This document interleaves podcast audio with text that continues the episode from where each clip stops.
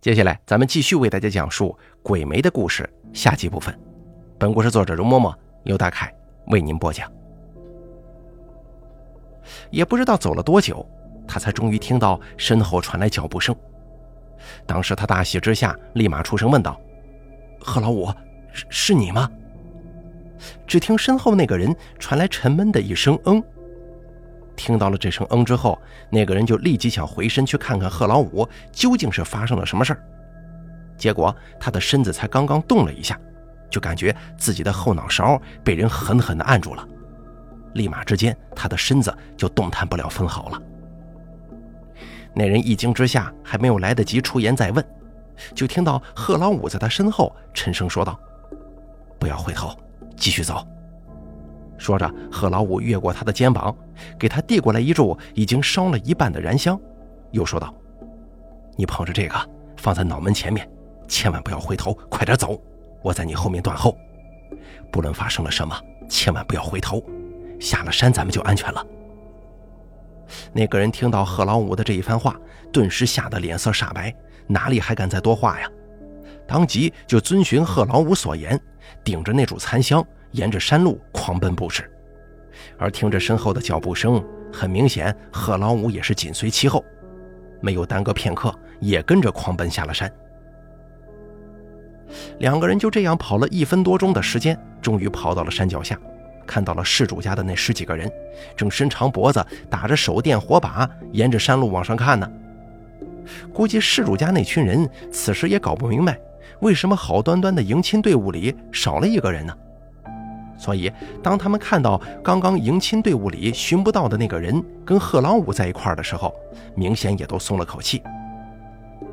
而那个人在急行了几步，一头冲进人群之后，也不由得把自己那颗一直悬着的心给放了下来。等他蹲在地上大口喘了几下气，回过神来之后，回头一看，只见贺老五的脸上几乎同他一样煞白，只是不知何故多了几丝血迹。当时初冬的夜里气温多低呀，可是那贺老五却整整一脑门都是汗。施主家看到这番场景，再迟钝也知道出事了。结果一问之下，贺老五只是摇了摇头说：“现在已经没事了，都弄好了。”那家人一看问不出个什么，又没出什么大事自然也就不再过多追问了。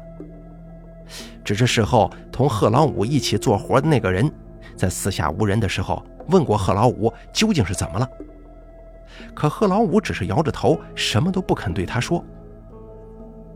出事的第二天，贺老五二人就从许昌匆匆赶了回去。随后，贺老五就忽然宣布要退出这个团伙，不再接活了。而其他做鬼媒的，在好一番苦劝之下，贺老五仍旧是不为所动。没过几天，贺老五就消失不见了。连最后那次应该分给他的钱都没拿。鬼媒的其他人见到此情况，当然明白贺老五如此反常，应该是他们这次做活的时候遇到了麻烦。结果等他们找到同贺老五一起做活的这个人，稍微一打听，鬼媒的其他几个带头人就吩咐这个人不要把这次他们的许昌之行再同别人讲起了。如果其他人再问，就说许昌方面一切正常。贺老五只是累了，不想再做这个生意了。事到如今，那人心中也明白过味儿来了，十有八九，贺老五当时是撞见了什么不干净的东西，所以才会出现那么有惊无险的一幕。只是究竟发生了什么，看样子只有贺老五本人才能知晓。而鬼媒的那些带头人不让他把这个事儿对旁人再提，约摸着也是怕贺老五的事情动摇了军心呢。因为毕竟他们做的这些买卖都是丧尽良心的不义之举，而且明面上又都是在跟鬼神打交道。就算你的心再大，再不信神神鬼鬼这一套，估计也会私下里在心中思量几番。如果贺老五这个事儿被说出去，难免会弄得人心惶惶，到时候恐怕真的没有人再敢去做这个圆坟做法的活了。李主任他们在接到这个消息之后，也全都觉得此事确有古怪。可是他们又都明白，现在最关键的问题，并不是搞清楚当时这个贺老五究竟发生了什么，而是应该尽快的把贺老五这个人给缉拿归案。作为这个团伙当中唯一的技术工，贺老五能否被抓到，在此案的侦办过程当中，无疑是一件具有重大意义的事儿。也可以说，如果少了这个贺老五，那么这个杀人卖尸的案子就不能宣布结案。于是，在一番商讨过后，李主任他们就向检察院针对这个贺老五申请了批准逮捕。到了第二天，决定逮捕通知书就被下发到了李主任他们手中。然后没出一个礼拜，贺老五就被河北的公安机关给抓获了，然后就马不停蹄的送贺老五到了他们这儿。而对于贺老五的审讯也异常顺利，因为贺老五这样常年混迹江湖的，大多都是聪明人。他当时一看自己被抓到了，就知道大势已去呀，所以贺老五在整个审讯过程中没有做任何的抵抗。李主任问他什么，他就老老实实的回答什么。没出三天，贺老五所有的罪证就已经被审问的清清楚楚了。李主任他们当时还私下里说过。做了几十年的审讯工作，还是真的没遇见过像贺老五这样如此配合的嫌疑人呢。结果这一天，李主任在提审贺老五的过程当中，问着问着就问到了贺老五跟之前那个嫌疑人所做的最后一单生意。一开始，贺老五只是毫不隐瞒地供出了那次生意的事主和上家的信息，还详细地说清楚了那个合葬的坟头在许昌的准确位置。以及当时事主家一共有多少人参与进了这个案子之中？可是，当李主任询问到贺老五当时他做法圆坟的时候，是否遇见过什么意想不到的事情的时候，贺老五的脸色明显就变了。可是，贺老五在低头想了一会儿之后，却抬头对李主任他们说：“当时并没有发生什么事儿。”李主任看见贺老五的反常表现之后。自然知道事实绝对不会是像贺老五所说的那样，只是不知道为什么这个贺老五连参与杀人卖尸的事情都招了，却对这个事儿死不承认呢？而李主任随后也没抓着这个事儿继续逼问他，反而话头一转，又开始询问贺老五为什么要退出这个团伙。这会儿贺老五几乎不假思索的就回答，说自己啊因为上了年纪，做这行做累了，所以不想再掺和这种事情了。听了贺老五的回答之后，李主任冷冷一笑，一句话都没多说，只是拿着之前同贺老五一同做活的那个人的口供，翻着给贺老五看了几页。随后，李主任对贺老五说：“人家这里什么都说了，你还想死撑到什么时候啊？”贺老五看了几页那个人的供词之后，眼角一抬，对李主任说：“这件事情你那么在意干什么？这跟案子本身又没什么关系。”你就一定要非知道不可吗？李主任听了贺老五这话，心知贺老五的口已经准备松了，他赶忙趁热打铁说：“我就是好奇，你们这次犯下的案子，你自己心里也明白吧？就算不是死刑，起码也得是无期。你难道真想把这个事儿给带进棺材里吗？”贺老五听了之后，又是沉默半晌，这才长叹一口气说：“那成。”事到如今，我也不怕被你们笑话了。你们没猜错，我之所以金盆洗手，不再做鬼媒这个结姻亲的买卖，确实跟那次许昌圆坟的事情有关。我可以明着告诉你们，那天晚上我撞到鬼了。贺老五此话一出口，没等李主任说话，陪同李主任一起审讯的那个刑警就扑哧一声笑了。那个刑警当时对贺老五笑着说。就做你们这种杀人谋财买卖的，还怕撞鬼啊？我还以为你们都是无神论者呢，都是一群不怕遭报应的主。贺老五听了那个刑警的话，也不生气，只是不急不躁地说：“我们那都是善行。你知道这些残疾人在他们自己家里过的都是什么样的生活吗？我们好吃好喝的供着他们，总比他们去到工地里当妓女，去城里沿街讨饭要强吧。”而且找我们做鬼媒的人家都是有钱的，去了下面陪那些有钱人家的小姐少爷有什么不好的？每年的香火贡品都不会少了他们，怎么能说我们是谋财害命呢？那个刑警一听贺老五这套歪理邪论，当即一拍桌子：“怎么着啊？你们杀人还有理了？”贺老五摇了摇头说：“我们只是让一些七魂五魄不全之人。”早些解脱，尽早轮回而已。杀人只是一种方式，并非是我们的目的。对于那些我们给他们找到阴间配偶的早亡人来说，我们所做的事儿难道不是一件功德吗？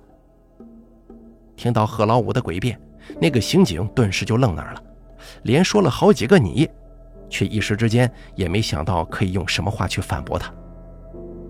而这个时候，李主任做了个手势，止住了二人之间的争论。你有你自己的看法，我们也有我们的，这事儿是非对错，到时候自然由法律说了算。所以啊，咱们不用争论这个，没什么意义。你不妨还是讲讲你当时在圆坟的时候究竟遇见了什么事情吧。何老五闻言点了点头，当即就不再理会那个刑警的言行。他跟李主任要了一颗烟，点上吸了几口之后，就开始对李主任他们讲述起自己在许昌的遭遇。何老五说，一般的冥婚仪式是混杂了红白两式的礼仪，依当事人的主张不同，形式出入很大。但相同的一点是，冥婚都是需要通过媒人介绍，就算是两家相熟，也一定要找一个双方都认可的媒人在中间牵线搭桥，而这个媒人自然就指的是鬼媒了。按照老李，冥婚的男女双方随后要过门户帖、命官，而且婚后还得要取得龙凤帖。至于双方的八字什么的，那是早在冥婚之前就要找人算好过的。八字不合、命格相冲的，那一定不能埋在一块儿。而男方放定也要在同时进行，基本上放定的彩礼需要一半是真的绫罗金银，一半是纸糊的各种衣饰。前者给女方家里人，后者是要在女方家门口或者坟上进行焚化的。而在冥婚中的迎娶过程当中，也颇有很多讲究，就跟阳间的婚礼一样。冥婚也需要搭棚宴请，门前两桥。随后，新娘的照片或者是牌位，由送亲方的女性亲属捧出来，交给娶亲方的女性亲属，放入纸扎的喜轿之中。到男方家之后，再由娶亲方的女性亲属把新娘的牌位或者照片放入喜房的供桌，跟新郎并列。再有做鬼媒的代为给全神上香叩拜，就算是拜天地了。而河北酒、子孙饺子、长寿面也需要供于新婚夫妇的牌位或者照片前头。最后呢，再选一个易破土安葬的好日子，女方起灵，按照指定的时辰葬入男方坟的旁边，并且呢，两个棺柩要挨上曹帮，才算是夫妻并骨合葬。葬完祭祀之后，男女双方的家属一边哭要一边说大喜，此后就作为亲家来往。可是贺老五自己随后也说了，这些都是老李。现如今很多规矩都已经改了，特别是他们这群人所接的活，基本上都是事主一方已经入土，而另外一方是没有入土的新鲜尸体。所以很多冥婚的老旧礼仪自然是能省就省了。加上这些尸身的来源，事主家多多少少也能猜得出来。虽然他们不会点破，但也是担心时间拖得太久会夜长梦多呀。生怕被外人知道，惹来没必要的麻烦，所以基本上迎亲的日子跟合土圆坟的日子，他们都会选在一天。当迎亲仪式过场全都走完了，双方的照片牌位在事主家待上一会儿之后，就会起棺，将另一方的尸骨葬到事主家的坟子旁边事先挖好的坑中。当时贺老五抱着两个人的牌位走进事主家的一个空房间之后。他身后的人就帮着贺老五把房门给带上了，因为按照老规矩，冥婚的洞房之夜，除了证婚人、鬼媒之外，旁人是都不能在场的。在房门关了之后，贺老五捧着二人的牌位，走到了一张放着两人黑白照片的空桌前，他随手把牌位摆在了各自照片的底下，然后就点燃了三炷香。何老五举着香，对二人的牌位深深鞠了三躬之后。就把香插在了香炉之内。何老五说，当时他在插了这三炷香之后，就隐约感觉到屋子里的温度顿时下降了好几度，一股子阴冷直透他的脊梁骨。何老五也算是在江湖上闯荡了半辈子的人了，他自然也明白自己遇到这种事情意味着什么。而何老五在发觉屋内气温降低之后，用眼睛的余光一看自己的身侧。就隐约发现，似乎在他身旁有几个人影在转悠。何老五心中一惊，但也不敢作声啊，只是装作若无其事的样子，掏出手机查看当时的时间。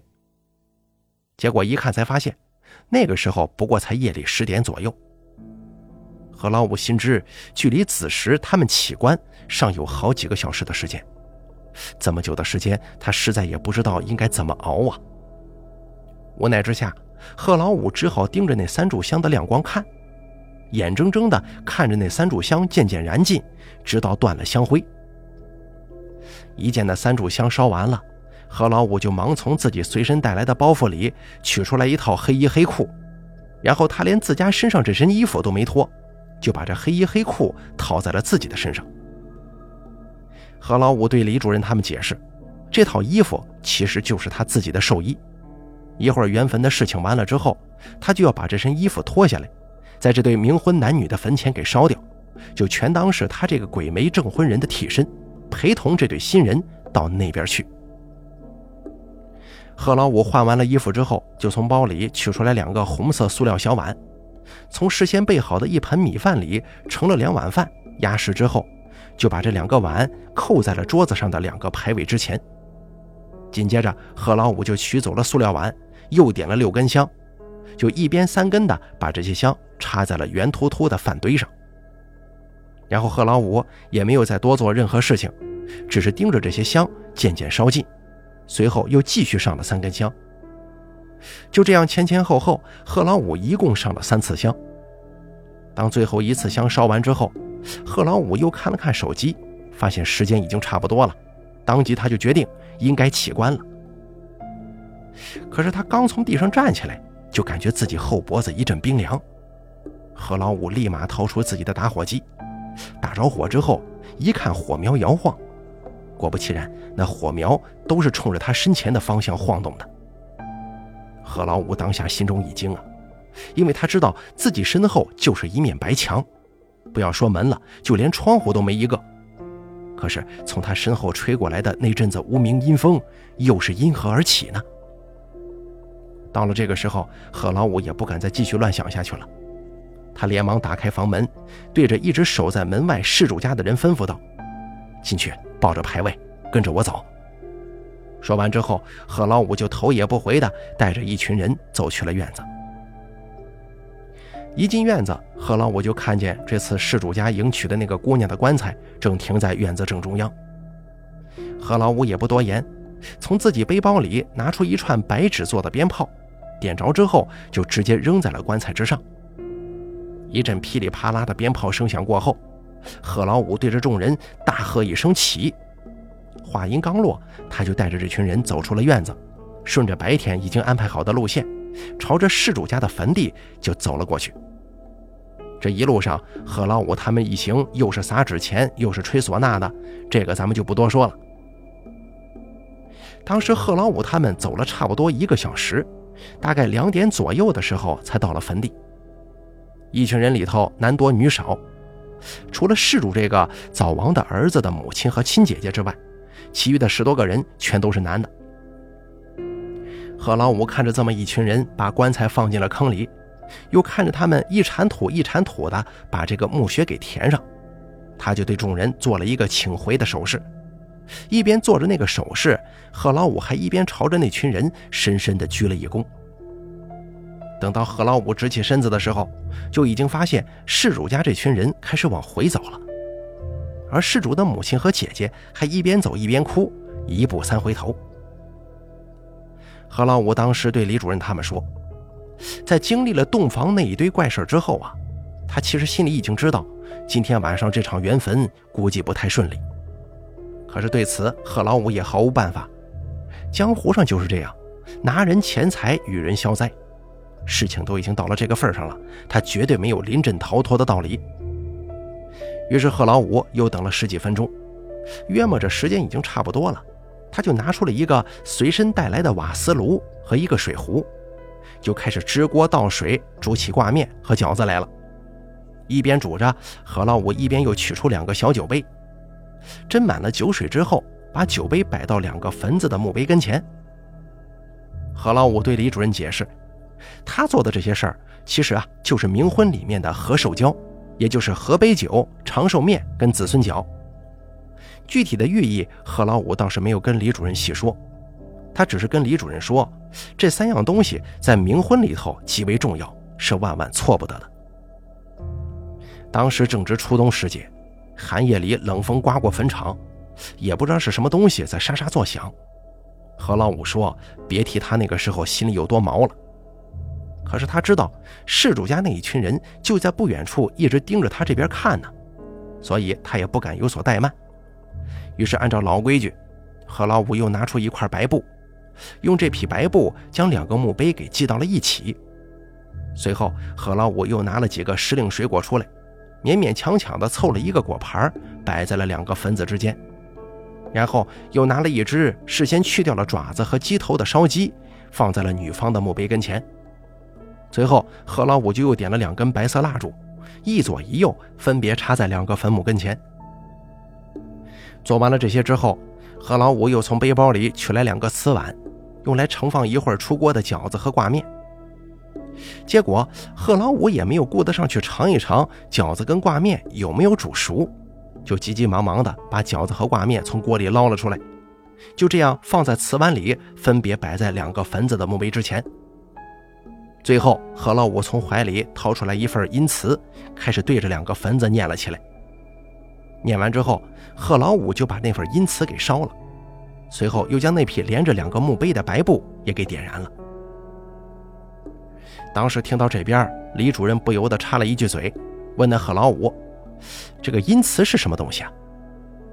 贺老五闻言一笑，回答说：“说是阴词，其实啊就是阳间的结婚证书一类的东西，格式写法什么的都是有套路的，每次只需要根据冥婚双方的实际情况稍微改动一下就可以了。”何老五说：“按照老李旧规，等他把阴词烧掉之后，他就应该准备好四根香。”三根香先点燃，等到这三炷香快要烧完了，他就应该立即给第四根香点上。然后他要做的就是在这三根香烧完之前，把自己身上那套寿衣给脱下来烧掉。原因咱们前头也说了，因为做鬼媒的其实就是阴间的证婚人，所以这证婚人是应该跟着成亲的两位新人一起走的，而这套寿衣则就是证婚人的替身了。而在寿衣点燃之后，贺老五就要在第四根香烧尽之前赶回到山脚下，跑去跟事主家的那群人待在一块儿。等贺老五做完这所有的一切，他这个鬼媒的活才算是彻底做完了。可是原先的计划虽然已经事先打算好了，但架不住事出有变呢。当贺老五把自己身上那套寿衣脱下来之后，却发现自己的打火机怎么也点不着了。眼瞅着那三根香都要烧完了，何老五心知自己这回怕是真的在河边失鞋撞到阴了。估计从刚才洞房的那个空房间里起，他就已经被盯上了。想到这儿，顿时何老五就急出了一身冷汗，整条后背一下子就被汗水给浸湿了。而且当时贺老五整个人的身子都开始不由自主地抖了起来，一丝惧意渐渐地爬上了心头。可是贺老五他这边越是着急，越是害怕，手中那个打火机就越是打不着。贺老五知道自己这样不是个办法呀，再拖下去，估计他这条命就要丢在这儿了。于是赶忙敛住心神，长吸几口气，迫使自己冷静下来。贺老五冷静之后，就清楚了自己此时的处境。他稍作一番思量，心知自己不能再如此坐以待毙了，所以他也顾不上什么忌讳不忌讳的。立刻咬破了自己的舌尖，吐了一口血水在自己的掌心，随即就把手心里的这滩血水抹在了自己脑门上，然后贺老五就解开腰带，在两个坟墓之前用尿画了一个圈当时贺老五对李主任笑着说：“说是幸亏他从晚上八点多起来就没再上过厕所，所以他肚子里的尿还算多，要不然那个时候他的尿不够，谁知道会发生什么呀？”贺老五说：“他当时撒完了尿之后，连裤子都没有来得及提，就一把抱着寿衣跳进了这个尿圈里头。结果这一次，贺老五的打火机一打就着，赶忙蹲下身子把那套寿衣给点燃了。而且贺老五还生怕这套寿衣烧不干净，他又从自己怀中跟别的地方取过来一堆纸钱，全都堆在了那套寿衣上助燃。紧接着，贺老五就拿起地上他那根刚刚点燃的香，吹灭了蜡烛，转身就往山下走。在回去的路上，贺老五知道此时千万不可回头啊！一旦回了头，他怕就要落入万劫不复之地。于是贺老五不停地在心中默念：“不要回头，不要回头。”可是大家或许啊都会有这么一种经历：当你在夜深人静独自行走在一处偏僻道路上的时候，你总会感觉到身后有人在跟着你。这个时候，你心里越是告诉自己不要回头，但是你的身体就越想回头去看。当时贺老五的感觉就是如此这般。只是他那个时候啊，这种感觉被放大了无数倍。何老五说，当时他一直可以听到自己身后隐隐约约的有那种沙沙的脚步声，似乎是一直有人在跟着他。而且他手中的那根香生出来的烟也一直在往后飘，就似乎何老五身后有什么东西一直在吸这些烟一样。而且何老五甚至都能隐约感觉到是有什么东西在一直往他后脖子那儿吹气。似乎是在引诱着他回头去看。